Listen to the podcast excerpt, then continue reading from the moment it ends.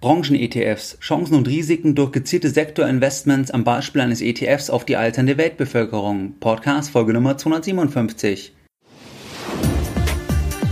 Herzlich willkommen bei Geldbildung, der wöchentliche Finanzpodcast zu Themen rund um Börse und Kapitalmarkt. Erst die Bildung über Geld ermöglicht die Bildung von Geld. Es begrüßt dich der Moderator Stefan Obersteller. Herzlich willkommen bei Geldbildung. Schön, dass du dabei bist. Am Samstag, den 1.12., da findet das letzte Live-Seminar von Geldbildung in 2018 mit noch verfügbaren Plätzen statt und zwar in Zürich. Es sind jetzt noch genau zwei Plätze verfügbar für den 1.12. und wenn du hier noch dabei sein möchtest, dann sichere dir gerne baldmöglichst einen der letzten beiden verfügbaren Plätzen. Das kannst du tun, indem du jetzt in die Show Notes gehst. Dort findest du den Link zum Seminar oder du gehst auf die Webseite und zwar auf geldbildung.de slash Seminare. Dort findest du ebenfalls den Standort Zürich. In Zürich werden wir eine kleine Gruppe sein, in einem schönen Hotel direkt am Zürichsee. Wir sind im Steigenberger. Wir starten um 8.30 Uhr in den Tag und werden gegen 19 Uhr, 19.30 Uhr den Tag enden. Wenn du noch dabei sein möchtest, gerne jetzt in die Shownotes schauen oder auf die Webseite. Wir starten jetzt heute direkt in die Podcast-Folge zum Thema Branchen-ETF. Das heißt Chancen und Risiken durch gezielte Sektorinvestments am Beispiel eines ETFs auf die alternde Weltbevölkerung. Zum Thema Branchen-ETF, da habe ich in den letzten Jahren immer wieder Zuschriften erhalten. Ganz einfach deswegen, weil viele Privatanleger eine Einschätzung haben zu einer bestimmten Branche und dann diese Einschätzung auch in einem Investmentverhalten realisieren wollen. Das heißt, sie glauben, dass ein bestimmter Sektor, eine bestimmte Branche besonders toll performen wird langfristig und da wollen sie einfach auch was machen, da wollen sie einfach auch investieren. Das ist eigentlich das Thema in dieser Podcast-Folge. Es gibt jetzt verschiedene Branchen, beispielsweise Gesundheitswesen, Energie, Technologie, Finanzen, Telekommunikation und so weiter. Das sind natürlich die Branchen beschrieben auf der Makroebene und die Grundidee ist bei diesem Thema übrigens, dass man einfach einen Markt baut und den Faktor Branche heranzieht. Das heißt, man baut einen Markt, man baut einen Index und hier ist einfach die Branchenzugehörigkeit entscheidend, weil man sagt, dass Unternehmen aus der gleichen Branche ähnliche Herausforderungen, ähnliche Chancen und ähnliche Risiken haben werden und da baut man den Markt. Es gibt ja viele andere Faktoren, beispielsweise den Faktor nach Marktkapitalisierung. Das wäre beim DAX der Fall. Beim DAX ist ja nicht nur eine Branche enthalten, sondern verschiedene Branchen. Hier ist ja das Kriterium unter anderem die Größe der Organisation, das heißt das Börsengewicht, die Marktkapitalisierung. Das wäre also hier der Faktor. Dann gibt es auch Dividendenindizes, DIFDAX beispielsweise, da ist dort ist der Faktor die Dividende. Dann gibt es ja auch so etwas wie Faktor Momentum, Minimum Volatility oder Value oder Growth. Da gibt es ja ganz viele verschiedene Faktoren. Und es gibt halt auch jetzt den Faktor Branche, dass man spezifisch einen Markt hat, wo nur Unternehmen aus einer gleichen oder aus derselben Branche sind und dort kann man als Privatanleger via ETFs investieren. Jetzt ist die Frage, welche Branchen gibt es überhaupt? Natürlich gibt es so etwas wie Finanzbranche, Telekommunikationsbranche, Technologiebranche und so weiter. Aber das ist ja eine absolute Makroebene, weil die Finanzbranche ist ja nicht die Finanzbranche. Da gibt es ja so viele unterschiedliche Unternehmen mit unterschiedlichen Geschäftsmodellen. Das heißt, das Ganze muss ja irgendwo noch tiefer definiert werden. Es gibt jetzt hier von Indexanbietern zwei wesentliche Standards und der eine Standard ähm, das ist der sogenannte ähm, Global Industry Classification Standard, GICS. Dieser Standard ist von MSCI und S&P entwickelt und bei diesem Standard ist es so, dass man oben mit elf Sektoren startet, man kann sagen mit elf Branchen und dann wird es immer weiter nach unten in einer Pyramide definiert und feiniger, äh, feinsinniger gegliedert. Das heißt, man startet mit elf Sektoren, dann geht es weiter runter, 24 Industry Groups, dann 69 Industries, 158 Sub-Industries und das ist dann die Aufteilung, die Gliederung. Und ich verlinke dir das auch in den Show Notes. Das wäre die eine Variante. Das ist von MSCI und von S&P entwickelt. MSCI, das ist der Indexanbieter Morgan Stanley Capital Index und S&P kennst du sicherlich auch als Indexanbieter, beispielsweise bekannt vom S&P 500. Eine weitere Klassifizierung wäre von Stocks und von dem Indexanbieter Financial Times Stock Exchange, FTSE kurz auch genannt. Das wäre dann der Benchmark oder die Klassifizierung Industry Classification Benchmark ICB. Die klassifizieren dort 100.000 Wertpapiere circa und auch nach Branche oder nach Branchenzugehörigkeit. Und hier gibt es dann 10 Industrien, da startet man auf oberster Ebene. Dann darunter sind 19 Supersektors, 41 Sektors, 114 Subsektors. So gliedert sich das dann noch detaillierter und man kann dann noch feingliediger in verschiedene Branchen investieren. Jetzt ist die Frage, warum kauft jemand einen Branchen-ETF? Jemand kauft einen Branchen-ETF, einen Anleger, weil er A, eine Einschätzung zu einer bestimmten Branche hat. Das möchte er kostengünstig realisieren, weil er über den Branchen-ETF sofort breit diversifiziert ist innerhalb der Branche. Das ist dann die Alternative zum Kauf von Einzelaktien, beispielsweise wenn ein Anleger auf die Ölbranche setzen möchte oder auf die Technologiebranche, dann ist er ja sofort diversifiziert. Da muss er halt noch schauen, inwieweit das schon die richtige Einordnung ist oder ob er noch weiter in die Tiefe gehen muss, weil hier wieder das Thema Technologie ist ja nicht gleich Technologie, das wäre aber eine weitere Frage. Das zweite Thema ist, neben dem, dass ein Anleger auf die Branche setzen möchte, das wäre das Thema, dass ein Anleger eine sogenannte Sektorrotationsstrategie umsetzen möchte. Und hier ist es so, dass Anleger je nach Konjunkturzyklus in verschiedene Branchen investieren. Hier ist es natürlich so, dass Anleger den Konjunkturzyklus einschätzen und auch dann sagen, jetzt wird dieser enden demnächst und jetzt schichte ich um, beispielsweise von zyklischen Titeln hin zu antizyklischen Titeln, weil ich erwarte eine Rezession und dann muss ich anders aufgestellt sein hinsichtlich dem Faktor Branche. Das heißt beispielsweise, wenn jetzt ein Anleger eine Rezession erwartet, dann schichtet er zum Beispiel Rohstoffunternehmen und Investitionsgüterproduzenten um, diese verkauft er, also ETFs auf diese Branchentitel und dann setzt er auf andere Titel, beispielsweise Nahrungsmittelindustrie oder Pharmabranche, weil diese Titel oder diese Branchen weniger zyklisch sind.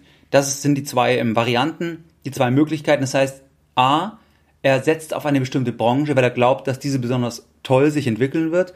B, der Anleger möchte eine Sektorrotationsstrategie umsetzen.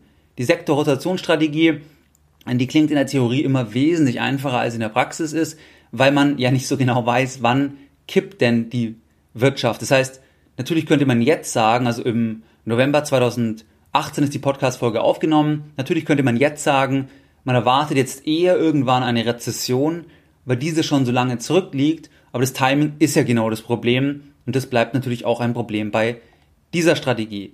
Wir schauen uns jetzt ein Beispiel an. Das heißt, sagen wir ein Anleger, der liest eine Studie, eine Aussage von den Vereinten Nationen oder der Anleger weiß es einfach, und zwar über die alternde Weltbevölkerung. Gemäß der Vereinten Nationen ist es so, dass im Jahr 1950 8% der Bevölkerung, also, also der Anteil der über 59-Jährigen, der machte im Jahr 1950 8% aus. Im Jahr 2010 11% und sie erwarten für das Jahr 2050 einen Anteil von 22%. Wenn wir uns das anschauen, dann ist die Entwicklung, dann ist der Fall, dann ist der Case so, dass einfach die Welt immer älter wird. Und jetzt ist die Frage, oder der Anleger sagt jetzt, ich möchte jetzt in Unternehmen investieren, die von einer alternden Weltbevölkerung profitieren, weil ich erkenne, dass das einfach ein Thema ist und jetzt möchte ich davon ökonomisch profitieren. Das wäre die Idee. Jetzt könnte der Anleger schauen, gibt es hier irgendwelche Märkte, gibt es hier irgendwelche Indizes von Indexanbietern wie Stocks, MSCI, S&P und so weiter, die hier Indizes gebaut haben, die das möglich machen. Er könnte dann beispielsweise auf einen Index stoßen von Stocks, und zwar auf den Index FactSet Aging Population Index, und könnte dann auf einen ETF stoßen, den schauen wir uns jetzt exemplarisch an, ich verlinke den auch in den Show Notes, und zwar nennt sich dieser iShares Aging Population, und da schauen wir uns jetzt an, was ist hier Sache. Wenn wir uns den Anlageschwerpunkt durchlesen, dann steht dort erstens preislich konkurrenzfähiger und diversifizierter Zugang zu Unternehmen, die speziell Produkte und Dienstleistungen für die alternde Weltbevölkerung bereitstellen, gemäß Definition Menschen von über 60 Jahren. Klingt gut, das möchte ja der Anleger.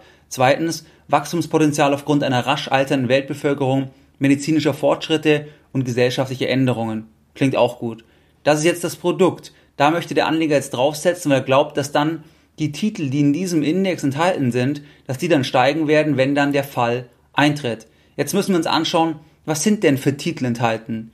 Vor mir ist jetzt das Factsheet, ich verlinke dir das auch in den Show Notes. Dort sieht man jetzt, dass dort in diesem Index, in diesem ETF, da sind insgesamt enthalten 255 Positionen.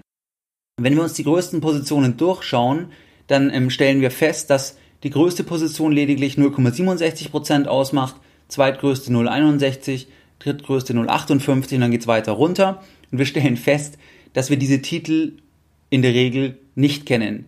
Es sind Titel wie beispielsweise Sarepta Therapeutics Inc. oder dann, was ist hier noch, Livanova PLC oder HCA Healthcare Inc. oder Boston Scientific Corporation oder Edwards Life Science Corporation. Das heißt, diese Titel sind uns in der Regel nicht bekannt. Diese Titel definieren ja aber das Ergebnis von diesem ETF.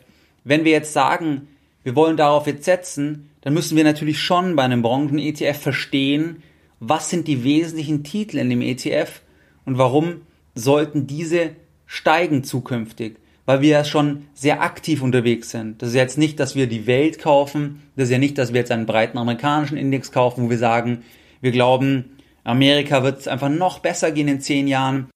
Nein, es ist jetzt ein, ein ETF, ein Index, wo einfach Unternehmen enthalten sind, die wir nicht unbedingt kennen, die sehr, sehr eng definiert sind, weil es ja auf einer sehr tiefen Ebene bereits ist. Das heißt, im ersten Schritt kann ein Anleger, wenn er das jetzt machen möchte, gar nicht beurteilen, ob das jetzt das richtige Produkt für ihn ist oder ob er damit das erreichen kann, was er erreichen möchte. Das ist auch hier die erste ähm, Lesson Learned für dich oder der erste Hinweis, dass du immer noch mal genau schauen solltest, vor allem bei Branchen-ETF, ob das sinnvoll ist, dazu kommen wir noch. Aber du solltest immer genau schauen, was steckt denn dahinter? Weil rein von den Positionen weiß man gar nicht, was einfach hier Sache ist.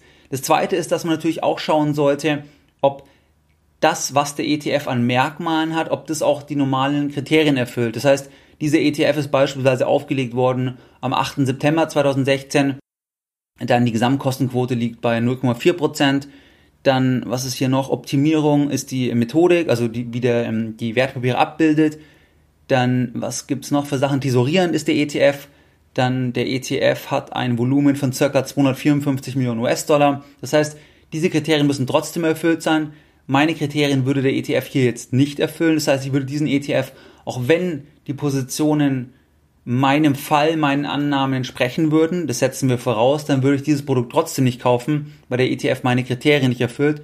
Ich verlinke dir auch in den Shownotes nochmal die Kriterien, die ich festlege, vor allem dann, wenn man sehr, sehr langfristig investieren will und an diesen Produkten festhalten möchte. Das ist unter anderem das Fondsalter, die Fondsgröße, die auch mehrere hundert Millionen betragen sollte. Die sollte noch größer sein wie die hier genannte. Das heißt, die Kriterien sind nicht erfüllt. Wobei wichtiger wäre eben noch im ersten Schritt zu prüfen, inwieweit die Titel wirklich das ausdrücken. Und hier ist natürlich auch immer das Thema, dass nur weil diese Unternehmen hier jetzt enthalten sind. Natürlich wählen die das danach aus, aber das heißt jetzt nicht unbedingt, wenn der Fall eintritt, wie er sicher eintreten wird, dass die Welt immer älter wird, dass diese Titel jetzt wirklich überpro oder überproportional profitieren werden. Die müssten ja auch noch besser laufen als der Markt, das überhaupt Sinn macht. Das kann man nicht zwingend immer sagen. Das heißt, du solltest nicht nur von den Titeln darauf gehen, dass das eine sichere Sache ist, weil das sehe ich in den Zuschriften, dass viele Anleger einfach nur auf den Titel gehen und dann vom Titel her sagen, kaufe ich, passt mir, weil das möchte ich ja machen, aber nicht genau prüfen, was ist enthalten. Wenn wir uns jetzt anschauen, was gilt es zu beachten beim Thema Branchen-ETF? Hier sind verschiedene Punkte, die mir wichtig sind, die mir in den letzten Jahren aufgefallen sind. Das erste Thema ist das Thema Vorsicht bei Trendthemen. Trendthema, was ist aktuell Trendthema im November 2018? AI, Artificial Intelligence, Digitalisierung, Blockchain immer noch. Das heißt nicht, dass diese Themen nicht wichtig sind, nicht richtig sind, nicht vielversprechend sind. Das heißt nur, dass natürlich ETF-Anbieter auch Marketing machen und auch schauen, welche Titel sind für die Anleger interessant oder welche Indizes und darauf basierend dann auch welche kreiert werden natürlich. Und hier ist es halt wichtig, dass man nicht nur, weil man davon liest, dann so etwas kaufen sollte. Und oft ist es so, dass gerade dann die Trendthemen oder auch bei Rohstoffen hat man immer wieder Trends, dass genau dann, wenn man stark davon liest, dass es dann eigentlich schon falsch ist, weil ein Branchen-ETF ist ja anders wie jetzt eben ein Weltportfolio, ein ganz breites Portfolio, dass man hier wirklich auch vom Timing her stärker schauen sollte. Beispielsweise habe ich in den letzten Jahren auf Ölthemen gesetzt, beispielsweise auf Rohstoffthemen. Ähm, das waren Sektoren oder beispielsweise auch auf Immobilienaktien. Das heißt auch hier Themen, wo dann aber das Timing schon auch ein Stück weit relevant ist, weil es halt nicht ganz so egal ist, wann ich kaufe, gegenüber einem Marktinvestment, wo man halt sagt, ich bin mir sicher, dass es in zehn Jahren höher stehen wird. Das heißt, erster Punkt, Vorsicht bei Trendthemen. Zweiter Punkt, was kaufst du wirklich? Was steckt im Index drin? Was sind die Top 10 Positionen? Wie viele Positionen sind enthalten? Da musst du schon schauen, was sind die wichtigsten Titel, was machen die, wie sind die bewertet, damit du einfach nicht irgendwas kaufst und das ist ein wichtiger Aspekt. Drittes Thema, Du musst dir natürlich bei Branchen-ETFs klar sein, dass die Diversifikation wesentlich geringer ist. Du bist näher am Einzelwert denn am Index. Es ist mehr aktiv denn passiv, weil du ja sehr aktiv dich für eine Branche entscheidest. Das heißt, das würde ich, wenn überhaupt, nur als kleine Beimischung machen, wenn du wirklich glaubst, du möchtest auf eine bestimmte Branche setzen, dort sind Titel enthalten, an die du wirklich glaubst. Klar, kannst du dann machen, aber du musst dir dessen bewusst sein, dass du natürlich immer hier die Annahme triffst, dass du halt trotzdem, also dass quasi die Selektion besser ist, als wenn du nur den Markt als Gesamtportfolio kaufst. Dann das Thema Sektorrotation. Das klingt in der Theorie wesentlich einfacher, als es in der Praxis ist. Ich halte da nicht so viel davon, weil es einfach schwierig zu timen ist. Dann ist noch das Thema ETFs, Grundkriterien. Die ETFs, auch die Branchen-ETFs, sollten die Grundkriterien immer erfüllen. Das heißt, Fondsgröße mindestens 400, 500 Millionen, Fondsalter mindestens 5 Jahre, dann Optimized Sampling oder voll repliziert, tesorierend ausschüttend, Geschmackssache oder hängt von der Anlegerstrategie ab. Aber das sind wichtige Punkte und auch Fondsalter. Ähm, das heißt, äh, mindestens fünf Jahre. Ja, also das sind alles Punkte, die wichtig sind und die du auch bei Branchen-ETFs beachten solltest. Was waren jetzt die Lessons learned in der heutigen Podcast-Folge Nummer 257? Deine Lessons learned in der heutigen Podcast-Folge. In der heutigen Podcast-Folge Nummer 257, da haben wir über das Thema Branchen-ETFs gesprochen. Das heißt, Branchen-ETFs ermöglichen Anleger, dass sie mit einem Produkt sofort diversifiziert auf eine bestimmte Branche setzen. Es gibt ja Branchenstandards, beispielsweise GICS von MSCI und S&P. Dann gibt es noch ICB von Stocks und FTSE. Und hier werden Wertpapiere klassifiziert und detaillierter klassifiziert, weil es nicht nur auf Ebene Industrieunternehmen, sondern es geht noch in tiefere Ebenen rein. Da werden Märkte gebaut und in diese Märkte kann man dann via ETFs investieren. Warum kauft ein Anleger Branchen-ETFs? A, er glaubt, dass diese Branche wesentlich besser performen wird langfristig. Er glaubt an diese Branche. B, er möchte eine Sektorrotationsstrategie realisieren. Das heißt, je nach Konjunkturzyklus über- oder Untergewichte der zyklische oder antizyklische Sektoren. dann haben wir uns angeschaut, einen ETF auf die alternde Weltbevölkerung. Sehr, sehr schwierig zu beurteilen für Privatanleger, weil die Titel kennt man nicht. Das heißt, man müsste schauen, was machen die Unternehmen, wie sind die aufgestellt, wie sind die bewertet. Das heißt, man muss hier wesentlich mehr Arbeit, wesentlich mehr Recherchetätigkeit einsetzen, bevor man dann einen Branchen-ETF kaufen sollte, versus ich kaufe ein breites Portfolio. Das ist ein Aspekt. Dann, was ist zu beachten? Vorsicht bei Trendthemen. Was kaufst du wirklich? Bewusstsein der geringen Diversifikation. Du bist näher am Einzelwert denn am Index, denn am Markt. Dann das Thema Sektorrotation klingt einfacher als in der Praxis ist. Grundkriterien sollten trotzdem erfüllt sein. Das waren die entscheidenden Punkte. Und jetzt, wie du es gewohnt bist, möchte ich auch diese Podcast-Folge wieder mit einem Zitat beenden und heute ein Zitat von Geldbildung.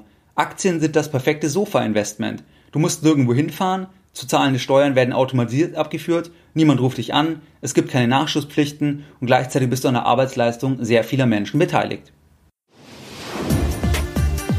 Mehr Informationen zu Themen rund um Börse und Kapitalmarkt findest du unter www.geldbildung.de. Und immer daran denken, Bildung hat die beste Rendite.